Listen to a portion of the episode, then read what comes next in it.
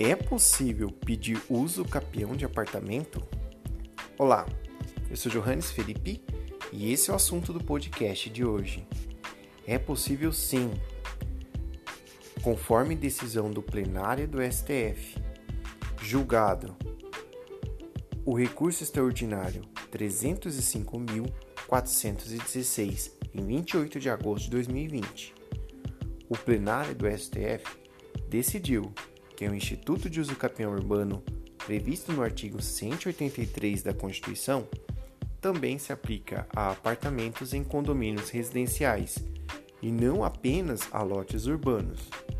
No caso analisado, a ação originária foi movida por uma moradora de um apartamento em Porto Alegre, Rio Grande do Sul, financiado por seu ex-marido junto ao Banco Bradesco a fim de impedir a venda do imóvel para quitar as prestações inadimplentes, buscou o reconhecimento da propriedade, com alegação de que residia no imóvel por mais de 15 anos.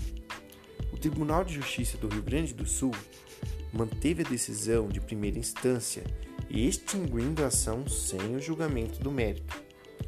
No recurso extraordinário interposto ao STF, o relator observou que, de acordo com a Constituição, o uso capião é devido à área de até 250 metros quadrados utilizada para moradia individual ou de família.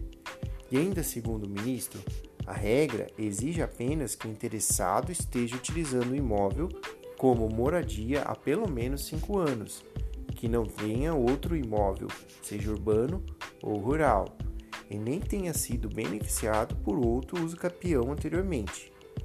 Ele ressaltou que a norma constitucional não distingue a espécie de imóvel, se é individual propriamente dito ou se é situado em um condomínio horizontal. Portanto, os requisitos constitucionais estavam configurados para a concessão do uso capião. E ainda, o relator destacou que nem o Estatuto da Cidade, a Lei 10.257 de 2001, e nem o Código Civil, no artigo 1240, faz algum tipo de restrição ao Instituto de Uso Capião Urbano de apartamento. Espero que vocês tenham gostado deste assunto. Siga a gente nas redes sociais, segue direito e direito.seg. Valeu, tchau e até a próxima.